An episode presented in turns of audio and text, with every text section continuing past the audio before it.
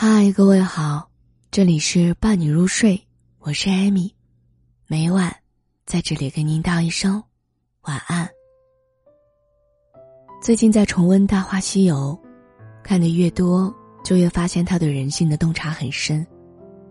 里面有太多触动人的经典场景，例如孙悟空和紫霞仙子的爱情。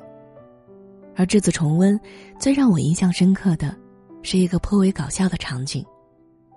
悟空想抢月光宝盒，唐僧对着他碎碎念：“你想要啊，悟空，你要是想要的话，你就说嘛。你不说，你想要我怎么知道你是真的想要了呢？虽然你很有诚意的看着我，可是你还是要跟我说你想要的呀。你真的想要吗？那你就拿去吧。你不是真的想要吧？难道你真的想要吗？”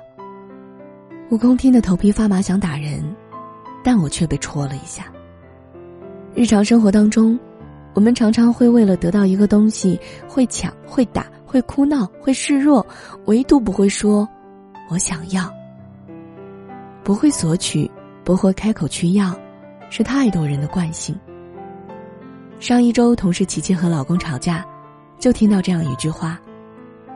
那天，她因为工作上受了委屈，忍了一天，回到家，希望老公安抚一下自己，结果老公游戏打得正开心。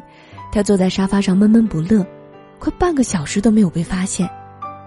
最后她大哭，指责老公不关心自己，还忽然翻起了以前的旧账，一边数落着。老公一边哄一边委屈的说：“你需要我安慰，为什么不告诉我？每次你都不说，我怎么知道你需要什么？”若是以往听到这些话，他一定都会暴跳起来，但当时，他顿了一下。他想起了前阵子和咨询师聊了几个小时的场景，发现这似乎已经成了他生命里的一个轮回。想要，不说，然后被忽视，最后自责或谴责对方。他和我们分享了其中两个场景，第一个是在叔叔的便利店里，他和妹妹每次一进去，眼睛就会自动搜索各种好吃的。左边是进口的巧克力，右边是广告里的泡泡糖，好诱人啊！每次妹妹都会开口要，等大方的叔叔一点头，开开心心的把几颗糖果装到口袋里，但琪琪却做不到。不知道为什么，尽管很想吃，但他就是说不出口，不敢要，只能一会儿盯着他们，一会儿在糖果旁边转来转去，甚至伸手摸一摸，希望叔叔能够注意到，主动给他糖果。他叔叔太忙了，几乎没有发现过。他眼巴巴的等着，等到了回家的时间，失落的回了家。第二个相似的场景，发生在过年的饭桌上。每次过年聚会，会有小孩桌和大人桌，偶尔大人桌有空位，小孩就可以坐上去，享受大人的照顾和关注，吃更多好吃的。有一年他在帮忙的时候。发现今年的大人桌多了一个空位，非常的开心，于是赶紧忙活起来，在旁边摆着碗筷、洗菜、整理桌子，希望大人们能发现自己，叫自己一起坐。正当他兴致勃勃的等待的时候，一个大人果然发现了这个空位，喊了一声：“你们谁想过来坐啊？”他期望的望了过去，这时妹妹大喊一声：“我去，我去！”快速的坐了上座位。他呆在原地愣住，脸一下子涨得很红，巨大的怒意和委屈在心头涌起，但他强忍着不哭，避免自己的小心思被发现。他再次体会到了在便利店被忽视的感觉。他讨厌妹妹，一方面觉得她很贪心，什么都要；另一方面又妒忌她可以肆无忌惮的去索取。也嫉妒他能被大人允许这样做，但同时他更生气自己，为什么就是说不出来啊？意外的是，在他分享了两个故事之后，一半以上的同事都有共鸣。比如说，一群人在一起吃饭，有多余一两只大闸蟹，很想再吃一个，但一定不会伸手去拿，期盼着有人来问我要不要，结果常常是落空的。在恋爱当中，希望对方多陪伴一会儿，但是不会说。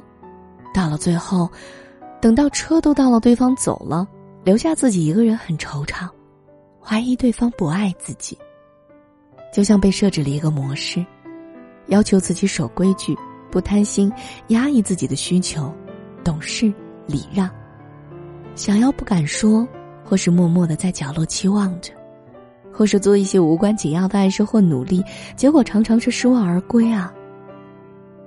这样不添麻烦的孩子，常常会被夸懂事，但并不是一个健康的状态。最常见的情绪就是委屈。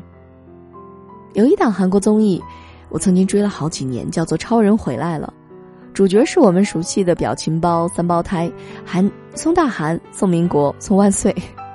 其中大哥大韩就是这样一个小大人，懂事、守规矩、不乱捣乱。二弟民国开心就卖萌，不舒服就哭，容易引起人的关注。三弟万岁是一个非常自我的小捣蛋，脑洞很大，一不留神就不知道跑到哪里去了。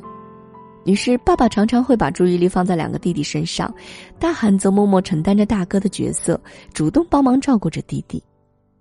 三胞胎和爸爸一起出行的时候，两个弟弟每次看见什么好玩的就会直接跑过去，爸爸在后面追赶着。而在爸爸没有注意到的角落里。大韩有原则的守在爸爸的包，有的时候会拉着爸爸的包慢慢的跟过去，而不是放开的去玩儿。每次一家几口出去吃饭，在饭菜盛上来的时候，饥饿的民国和万岁常常会大声的喊着爸爸说：“我想要吃。”但大韩常常是默默的等着爸爸先给弟弟们，再给自己。有一次，爸爸教他们学习礼让，各自给了一些好吃的草莓，让他们分享给彼此。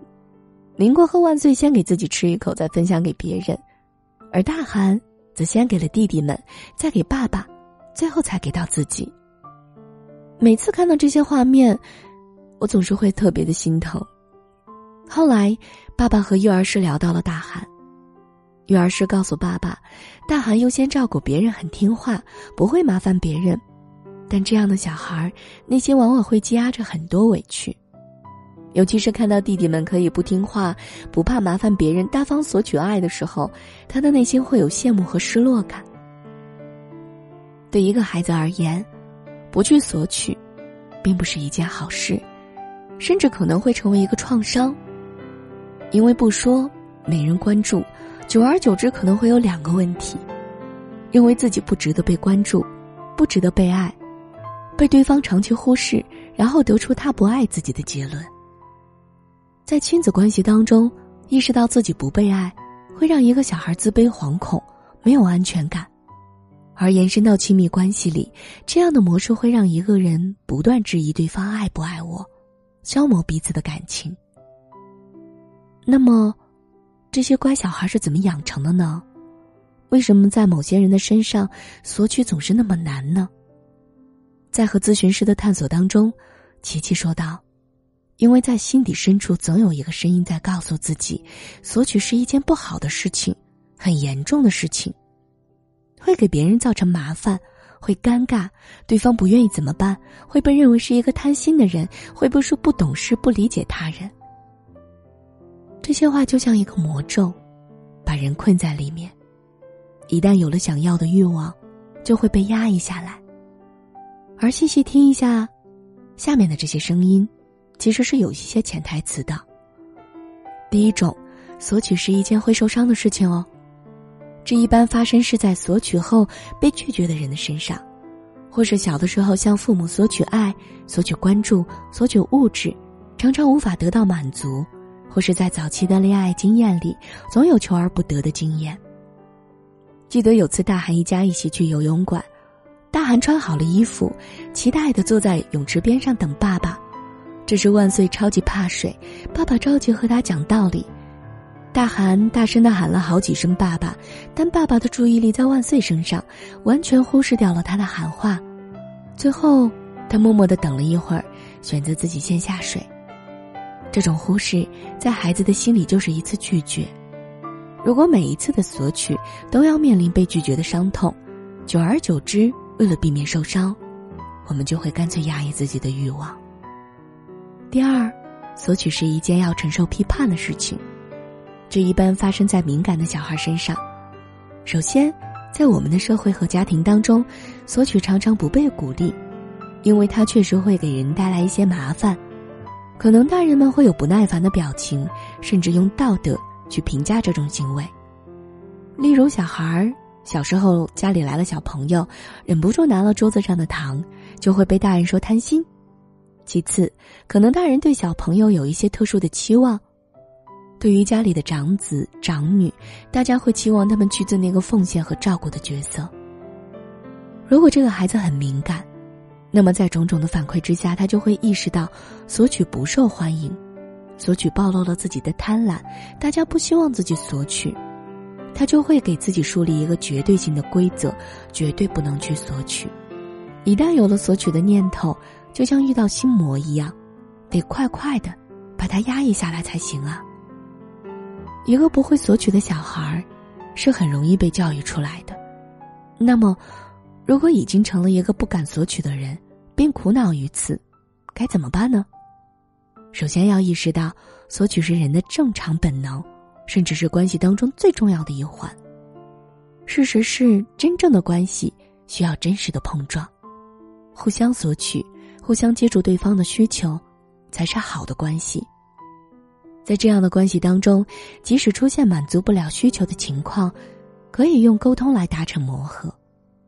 默默的不索取，默默的失望，再默默的得出别人不爱我、不关注我的结论，与我们，与对方，都不太公平。这样的关系也势必不会长久。对自己而言。因为潜意识里面积累了太多的负面情绪，可能会慢慢的变得心冷，就像琪琪。后来，她不再爱去叔叔家，甚至主动远离。和老公长期因为这个问题吵架，也让她对彼此的感情不太有信心，而对方也会在这段关系当中没有被需要的价值感，感受到了你的疏远。有了这个意识之后，下一步更重要了。去要啊！先找一个安全的对象，大胆、坚定、温和的去要，可以是朋友、长辈，或是恋人。而所谓的安全，有着内心稳定，对你善意而亲近，在满足不了你时，可以温和拒绝，并且告知你原因。他会在你每一次战战兢兢索取的时候，打破你的负面猜测，接住你的担忧。让你发现这并不是一件可怕的事情，在这个过程当中，你也会慢慢意识到，什么样的索取是合理的，什么样的表达对方更容易接受，以此训练你的索取肌肉吧。当然，如果你无法在现实当中找到一个这样的人，你可以试着找个专业的咨询师，在咨询室里去体验索取和反馈，那里也很安全的。总之。一定要去试试看，去体验索取的焦灼感，去体验被接住的安心感，去体验被拒绝后的伤痛，去发现这个伤痛并不足以毁灭你们的关系，这样你才能安心的不压抑自己的需求，在其他的关系当中做正常的索取。毕竟，人要有来有往，关系才能健康而持久啊。这里是伴你入睡。我是艾米，每晚在这里给您道一声晚安。